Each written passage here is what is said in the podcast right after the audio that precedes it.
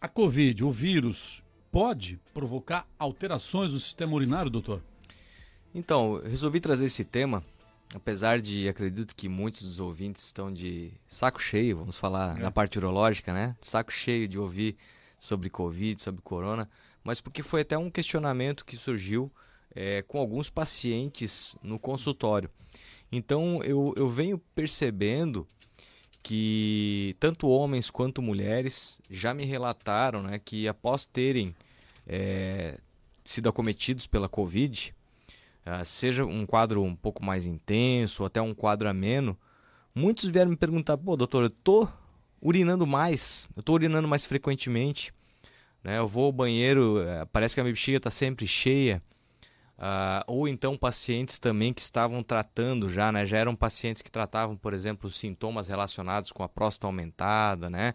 Que tinham seu jato urinário mais fraco e que estavam bem controlados com medicação e tudo mais, e que também perceberam algumas alterações nesse sentido. Inicialmente achei que pudesse pudesse ser mais uma coincidência, né? Mas existem alguns trabalhos que estão sendo feitos. Claro que tudo que a gente vai conversar aqui ainda está sendo analisado, né, uhum. para ver realmente é, se existe uma relação direta com o quadro da, da, do vírus. Mas que mostram que sim, que a, a inflamação que o, o, vírus causa no organismo, né, porque ele causa uma série de reações em cadeia que elas vão liberando é, substâncias inflamatórias.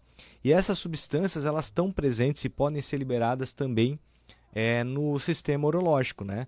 seja na bexiga, né? causando então aumento de, de frequência urinária, né? É, dificuldade miccional maior, aumento do número de vezes que a pessoa vai levantar durante a noite para urinar.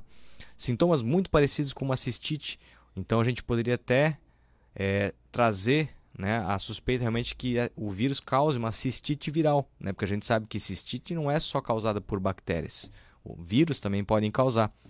É, existem alguns trabalhos também que mostram que os testículos, né, eles têm é, dentro deles, eles têm as proteínas é, que o vírus usa para se ligar às células do corpo. Então, alguns trabalhos tentaram já fazer uma associação e chegaram a levantar alguns dados que mostraram que homens que tiveram a doença, eles chegaram a ter uma produção diminuída de espermatozoides. É, aparentemente, até a produção hormonal pode ser afetada. Então, são coisas que a gente vai ter que avaliar também, assim como em outras áreas é, que estão sendo estudadas agora, como essas sequelas, essas consequências pós a doença, e ver de que maneira que a gente vai conduzir. A gente espera, claro, que como em outros quadros virais, isso seja uma coisa temporária. temporária uhum. né?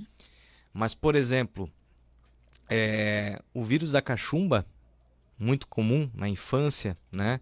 eventualmente tem, tivemos no passado até um surto também de cachumba alguns anos atrás. Ele é um vírus que a gente sabe que ele pode ir para os testículos, né? ele pode recolher para o testículo, uhum. como é o termo, né, bastante utilizado no nosso popular. Uhum. E em alguns casos isso causa uma sequela, dependendo da inflamação que ele causa nesse testículo, ele pode realmente fazer o testículo, inclusive, atrofiar. Então a gente não sabe ainda né, o potencial risco que o, o coronavírus também poderia ter para os órgãos urinários.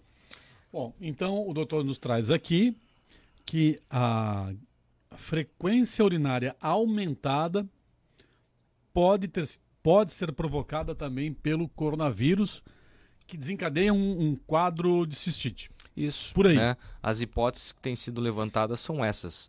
Então, e eles aí, têm feito essa associação. Doutor?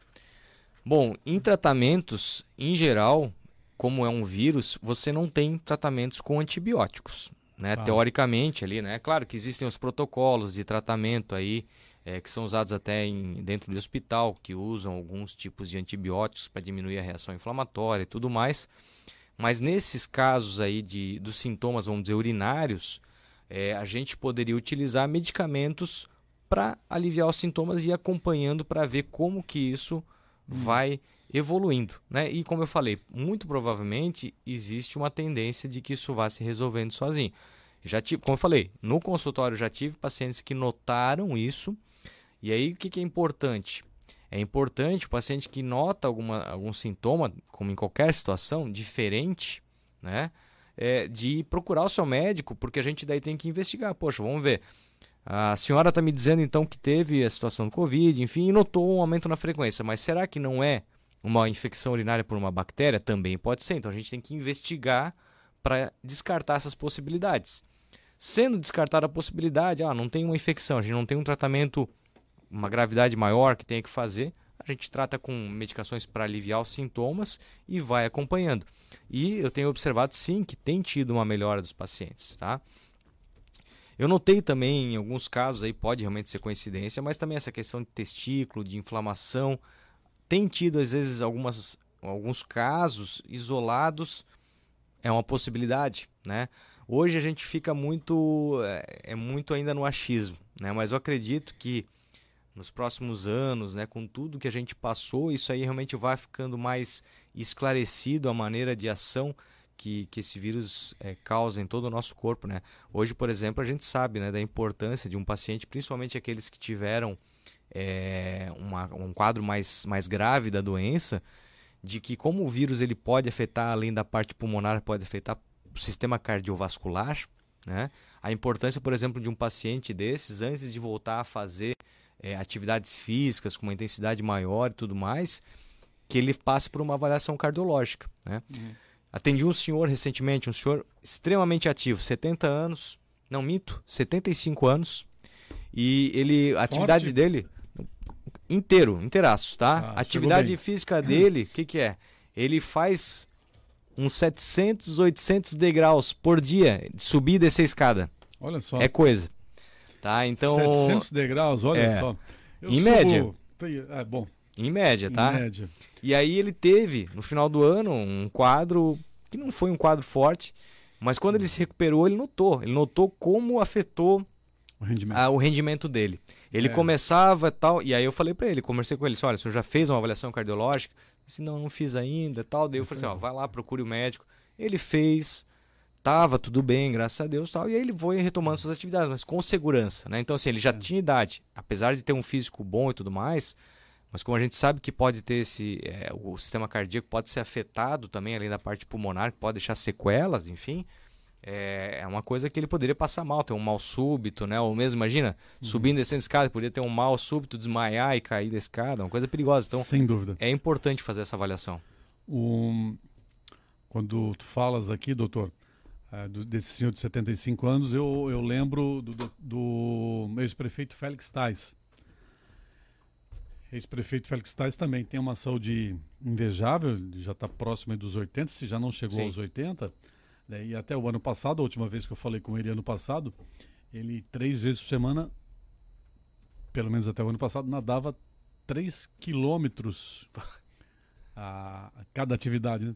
É, três vezes por semana, então são três, nove quilômetros de natação em mar aberto. Olha só.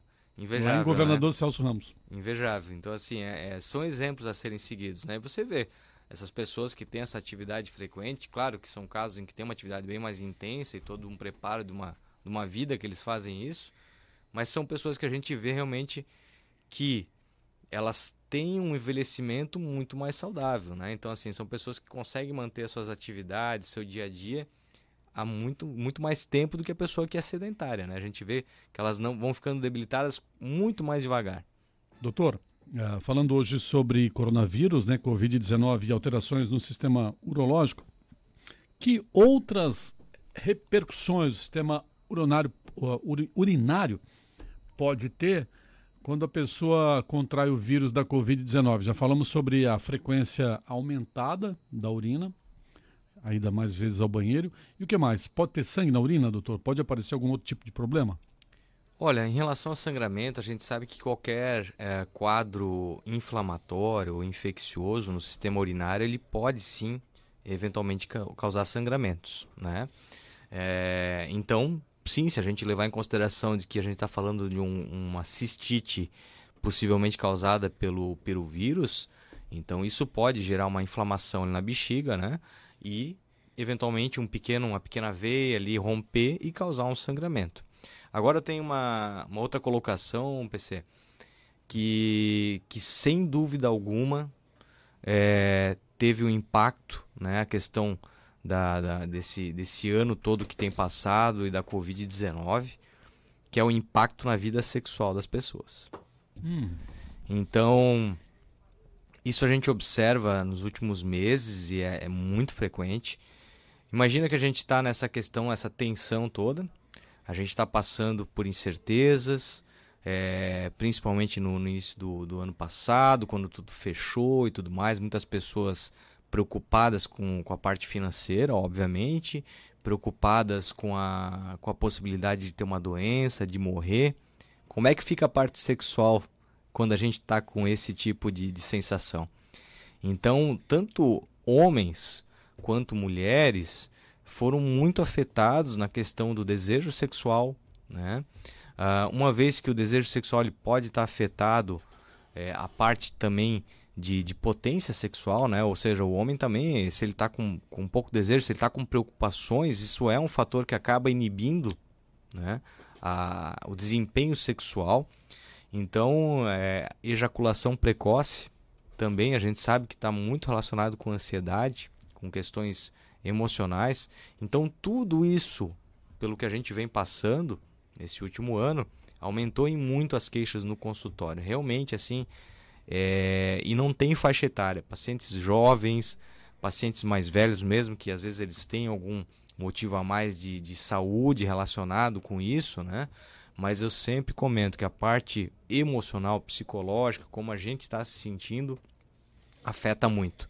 Então, é, isso é totalmente relacionado e, e, tem sido né, feitos muitos trabalhos na parte realmente de como isso está afetando em vários níveis né, a questão emocional, psicológica da, das pessoas, né, desde as crianças, né, os adultos, os idosos, né, que acabam também é, sendo por, por serem grupos de risco, né? Imagina que os idosos que se mantinham ativos, isso é uma, uma coisa que eu também recebo muito essa queixa, uma senhora esses dias até assim chegou até a ficar muito emocionada que ela, ela tinha uma vida extremamente ativa. Ela participava como voluntária né, com, em algumas associações. Ela participava dos grupos de idosos, fazia atividade física três vezes na semana. E agora ela está um ano em casa. Ela falou que hum. durante três dias ela saiu para ir no aniversário do, do irmão dela. E foram os três dias em um ano que ela teve. Então é uma coisa que realmente deixa a, a gente assim preocupado porque isso afeta muito a saúde das pessoas e, claro, a parte sexual. Muito bem, nós temos uma pergunta, doutor. Uma ouvinte mandou uma mensagem para cá, mensagem de áudio. Vamos ouvir? Vamos. Bom dia, PC. Bom, bom dia, bom doutor. Dia. Doutor, o meu problema é eu tomo em média 3 a 4 litros de água por dia e vou muito, muito pouco no banheiro. Eu me sinto sempre inchada, muito inchada. Já fiz todos os exames e não tenho nada, nunca acusa nada. Eu gostaria de saber do senhor se existe algum outro tratamento para isto. No momento, gratidão. Bom dia. Rosicler e Topava Central. Dona Rosicler, obrigado pela participação. E aí, doutor, o que, que o senhor pode dizer assim à distância? Bom dia, dona Rosicler. Então, é, essa é uma queixa também, uma, uma, uma, questão muito geralmente frequente no consultório. O paciente realmente toma bastante líquido e ele vai poucas vezes ao banheiro. Mas isso também é uma questão relativa. Seria realmente um problema o paciente que toma bastante líquido e cada vez que ele não vai no banheiro, ele vai poucas vezes ao dia e ele urina praticamente nada. Então, realmente, assim, se está entrando líquido e não está saindo pode ter um problema renal associado, pode ter um problema na bexiga aí que talvez não consiga esvaziar completamente. Mas se a senhora vai no banheiro, que seja aí três, quatro vezes ao dia e tem né, um volume de urina adequado, não é problemático, tá? A questão do inchaço também que a gente tem no corpo, ele pode ter outras causas que não sejam somente causas é, relacionadas com o sistema dos rins, né, parte urinária. Né? A gente sabe que às vezes até algum outro processo inflamatório que exista no corpo, enfim, ele pode fazer com que a gente retenha mais líquido e realmente fique inchado, mas sem que isso esteja, vamos dizer, relacionado com um rim que não está funcionando. Então seria é, adequado como a senhora já tem muitos exames que foram feitos, exames laboratoriais, procurar ou um urologista ou um médico nefrologista, que também é um, é um médico que trata também da parte de rins, para poder avaliar os seus exames, fazer um exame físico adequado com a senhora e eventualmente prosseguir a investigação, para realmente ter ideia do que está acontecendo. Uma outra coisa que me veio à cabeça agora que é simples fazer, a senhora em casa tentar fazer o que a gente chama de um, um diário urinário. A senhora, quando for urinar, pega uma jarrinha que tem aquela jarrinha que marca ali o, o volume e tenta de alguma maneira urinar essa jarrinha algumas vezes ao dia, para a senhora ter uma ideia de quanto que está saindo de urina. E isso, quando a senhora for consultar, falar com, com outro profissional, a senhora pode levar também como uma informação adicional, vai ajudar bastante para a gente melhorar esse quadro aí da senhora. Tá bom? Espero que tenha ajudado. Legal, doutor. Muito bacana essa orientação e essa prestação de serviços aqui no espaço 88.7. O que faltou dizer, doutor? Estamos aqui na reta final do quadro de hoje, né? Alguma última orientação? Eu acredito que, acho que como, como sempre, né? no final das minhas orientações, eu repasso que quando a gente percebe algo realmente de diferente no nosso corpo, algo que está saindo do nosso cotidiano e que principalmente começa a incomodar, a gente não, não deve tentar se acostumar com essa situação diferente. A gente tem que procurar um profissional, avaliar, para realmente ter certeza de que é uma coisa tranquila, que vai passar, né? ou se é alguma coisa que a gente tem que fazer um tratamento uhum. para que não ocorra um agravamento do seu estado de saúde. Acho que a mensagem que fica é essa. Legal. Doutor, ainda a respeito dessa participação, da participação da dona Rosicler, ela falou que vai poucas vezes ao banheiro. Quantas vezes no dia, ao dia, uma pessoa com a saúde em dia deve ir ao banheiro? Então, isso, é o normal? Isso aí realmente é uma coisa que é como eu falei, é relativo. Então a pessoa ela pode ir poucas vezes ao banheiro, a frequência pode ser pouca, mas ela consegue eliminar aí, espera-se, né, que uma pessoa tenha pelo menos 1.200 a 1.500 ml de urina, né, 1,2 a 1,5 litros de urina formado ao dia. Espera-se que isso é mais ou menos para uma pessoa de em torno aí de 60, 70 quilos, né? Então assim, mas essa pessoa ela pode eliminar esse volume, vamos dizer, em duas ou três vezes idas ao banheiro. Uhum. Né? Agora, assim, o que não é normal, vamos dizer, é uma pessoa que vai aí de meia em meia hora, né? ou com intervalos inferiores a duas horas, né? ou que tem que levantar mais que três, quatro vezes à noite, aí são realmente é uma frequência maior. Então, assim, o número de vezes, se ele é menor, mas desde que tem um, um volume, a pessoa urine adequadamente nesse período, não é problema. O problema é quando a pessoa realmente está indo várias vezes, né? Uma frequência muito grande, muitas vezes urinando pouquinho em pouquinho, aí que a gente merece uma avaliação, uma investigação melhor. Muito bem, doutor Felipe Barbeta.